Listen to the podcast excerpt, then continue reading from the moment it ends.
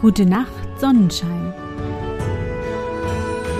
Der märchenhafte Podcast für kleine und für große Leute. Hallo, mein Sonnenschein. Wie war dein Tag heute? Was hast du heute Schönes erlebt?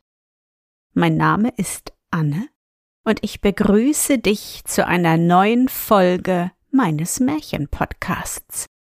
Lass uns zusammen in die wunderbare Welt der Märchen reisen und gemeinsam entdecken, was die Helden und Prinzessinnen auf ihren Abenteuern erleben. Bist du bereit? Dann kuschle dich fest in deine Bettdecke, nimm dein Lieblingskuscheltier in den Arm und wenn du magst, schließe die Augen und folge mir ins Märchenland. König Sturm und Frau Sonne König Sturm stand auf dem Dache seines weißen Schlosses. Es lag hoch auf den Bergen in dem Lande, wo das Jahr nur eine lange Nacht und einen langen Tag hat, weil die gute Frau Sonne dort nicht wohnen mag. Der König war gerade ganz allein in seinem Schloss von Eis. Seine Sturmvögel hatte er nach allen Seiten ausgeschickt, dass sie den Wind über die Erde trügen und die Luft bewegten, damit sie rein würde und gesund für Menschen, Tiere und Pflanzen. Wenn die Vögel heimkehrten, hatten sie immer viel zu erzählen, was sie auf ihrer Reise gesehen und gehört hatten. Da wurde dem König die Zeit nicht lang, und er lachte dann manchmal so laut über ihre Abenteuer, dass die Erde erzitterte und die Menschen vor Angst laut aufschrien. Heute aber stand er da und gähnte laut und sah begehrlich nach dem Stalle, wo seine vier kohlschwarzen Hengste mit ihren goldenen Ketten klirrten und die Glocken am silbernen Wagen leise läuteten. Er sehnte die Zeit herbei, wo er selbst auf seinem sausenden Gespann von seinen Bergen zur Erde fuhr, kreuz und quer durch das ganze Land, dass die Haare aus seinem weißen Königsmantel weit umherflogen und sich wie eine Decke über die Erde legten. Hui, wie das ging! Tausende von Wolkenfrauen begleiteten ihn auf ihren grauen Rossen und schrien und jauchzten vor Lust an der tollen Jagd und der König hieb mit seiner scharfen Eispeitsche auf seine Hengste ein, dass sie immer schneller und schneller um die arme stöhnende Erde rasten und die Menschen voll Angst in ihre Hütten krochen. Bis an die Grenze des blauen Reichs, das Frau Sonne gehörte, ging die wilde Fahrt, da aber musste der König umwenden mit seinem Tross, denn Frau Sonne heizte mit ihren goldenen Strahlen so heiß in ihrem Lande ein, dass ihm die kristallene Eiskrone vom Haupte geschmolzen wäre, und da er ein König war, wollte er nicht ohne Krone sein. Ja, aber nur zweimal im Jahr durfte er diese Fahrt machen, sonst wäre die Erde und alles, was auf ihr lebt, zugrunde gegangen. Eben aber war die Zeit der langen Nacht. Die wilden Wolkenfrauen schliefen rings auf den Bergen und unten im Tal waren die Menschen in ihre Höhlen gekrochen, saßen bei tropfenden Talglichtern, aßen schwarzes Rentierfleisch und tranken öligen Fischtran. Sie flickten ihre Schlitten und Netze und freuten sich auf den langen Tag, um wieder auf Jagd und Fischfang zu gehen. König Sturm sah ihnen eine Weile zu und gähnte ganz schrecklich laut, denn er langweilte sich sehr. Ihr habt es gut, dachte er. Ihr seid wenigstens nicht allein. Und er stieg auf eine noch höhere Zinne seines Schlosses. Von da konnte er mitten ins blaue Reich der Frau Sonne sehen, und dies war seine liebste Kurzweil in der Zeit, da er nicht um die Erde sausen durfte. Da lag das goldene, glühende Schloss hoch oben auf den blauen Bergen. Ein Wald von Rosen blühte ringsumher und weiße Schwäne schwammen auf silbernen Seen. Schön ist ihr Land, sagte der König. Aber wenn sie nur selbst herauskäme, Ich habe sie lange nicht gesehen. Und da Frau Sonne gerade auch nicht viel zu tun hatte, trat sie eben aus ihrem goldenen Hause und sah mit ihren großen strahlenden Augen hinüber in das Land des Königs. Sie zürnte ihm eigentlich, weil er die armen Menschen so ängstigte und wenn sie sah und hörte, wie sie vor Furcht schrien und sich versteckten, war sie ihm bitterböse und heizte dann doppelt warm in ihrem Lande ein, damit er keine Macht darüber bekam. So erschrak sie denn ein wenig, als sie den König auf dem Berge stehen sah, denn sie war nur deshalb gekommen, um ihn zu sehen, aber sie wollte es ihn nicht merken lassen und so standen sie beide eine Weile und sahen sich an. Plötzlich winkte der König mit seinen schwarzen Händen, denn er hatte dicke Fellhandschuhe an, zu Frau Sonne hinüber. Und da hob auch sie die lila-weißen Hände und winkte mit ihrem goldenen Schleier. Groß und stark und mächtig stand König Sturm da, auf sein blankes Schwert gestützt. Seine nachtschwarzen Augen funkelten und rabenschwarz war sein Haar und Bart. Wie schön er ist, dachte Frau Sonne. Ich habe ihn noch nie so schön gesehen. Und sie lächelte lieblich zu ihm hinüber, ihr flammend rotes Haar leuchtete und ihre Augen waren so weich und sanft wie Schwanengefieder. Wie schön sie ist, dachte der König. Ich habe sie noch nie so schön gesehen. Und plötzlich rief er mit lauter Stimme, dass es in den Bergen wie Donner tönte. Willst du mich nicht besuchen, Frau Sonne? Aber du musst deinen heißen Feuerwagen zu Hause lassen. Ich werde dir meinen Wolkenwagen schicken. Frau Sonne erschrak über die starke Stimme des Königs, aber zugleich freute sie sich an seiner Kraft und sie rief zu ihm. Wie kann ich zu dir kommen? Ich würde sterben in der Nacht und Kälte bei dir. Aber ich liebe dich, Frau Sonne, und ich will dich küssen. Dann komm zu mir, König Sturm, ich liebe dich auch, aber du musst deine Wolkenfrauen zu Hause lassen und deine harte Peitsche. Wie kann ich wohl zu dir kommen, da doch meine Silberkrone schmelzen würde in deinem heißen Lande, und du weißt, sie ist an meinem Haupte angewachsen aber ich liebe dich auch ohne Krone, sagte sie. Ein König ohne Krone ist kein König mehr.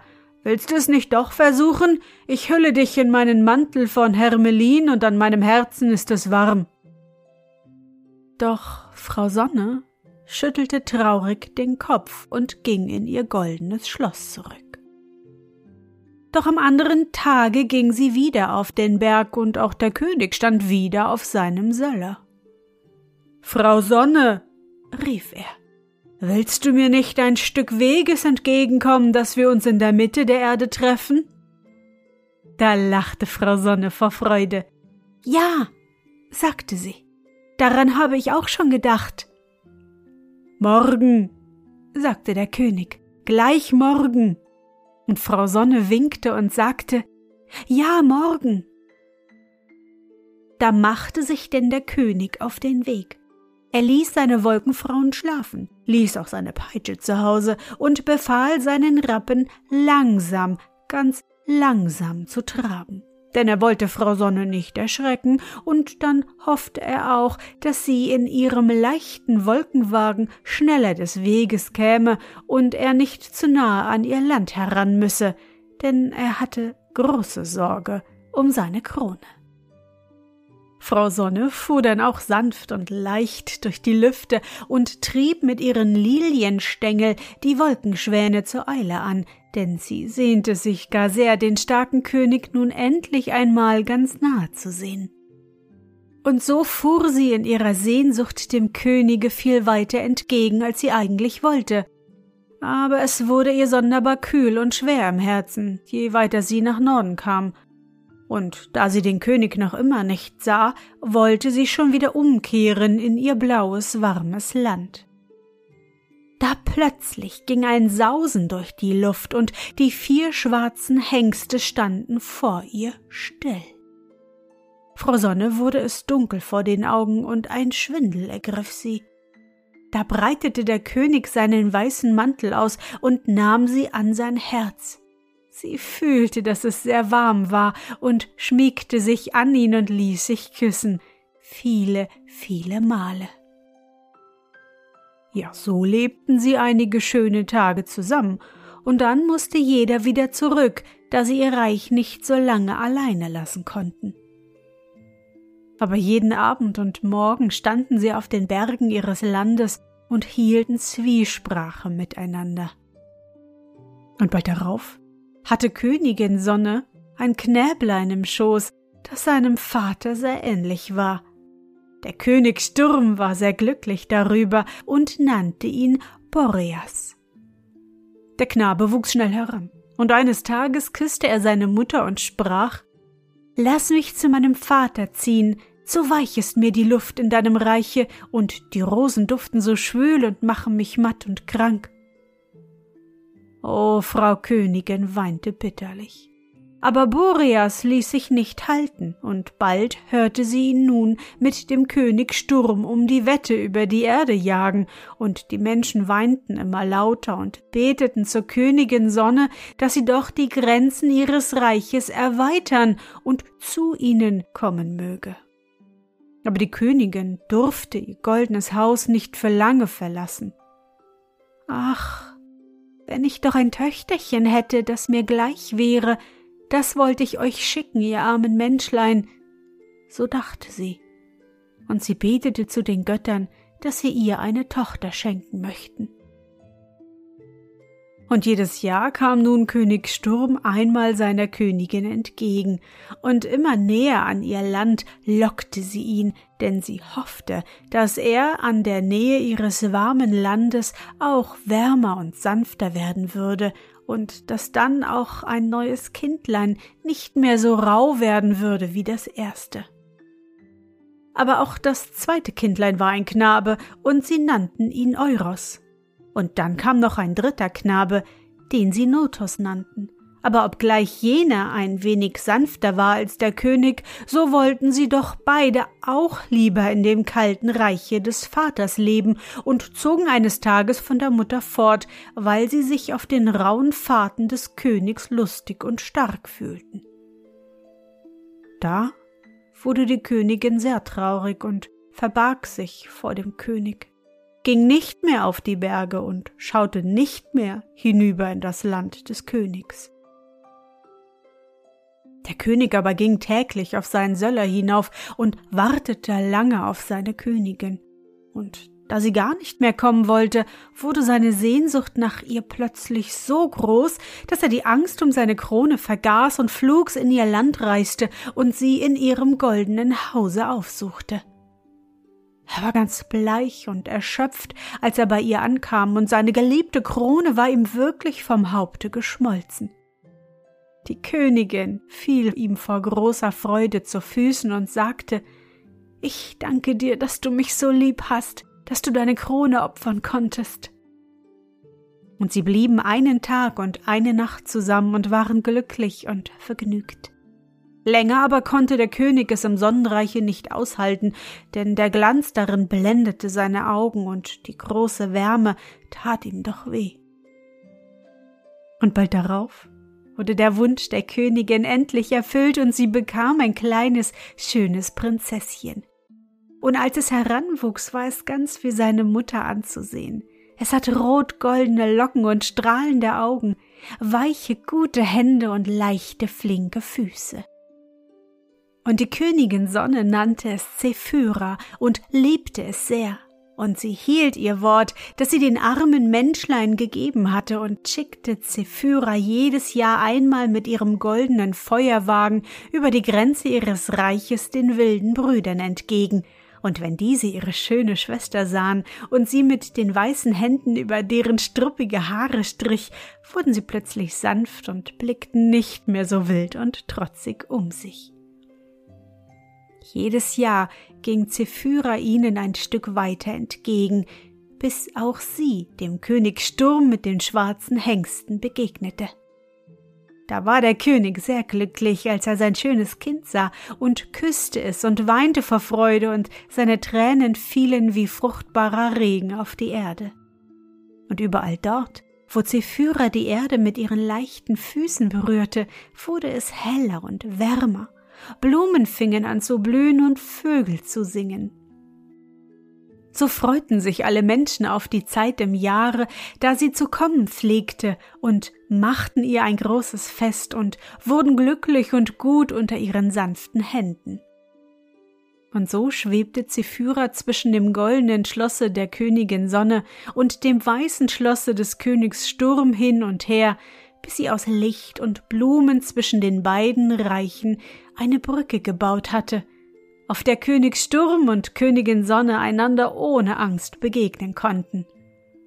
Und da wurde es wunderschön auf der ganzen Erde, und Zephyra blieb der Liebling der Menschen.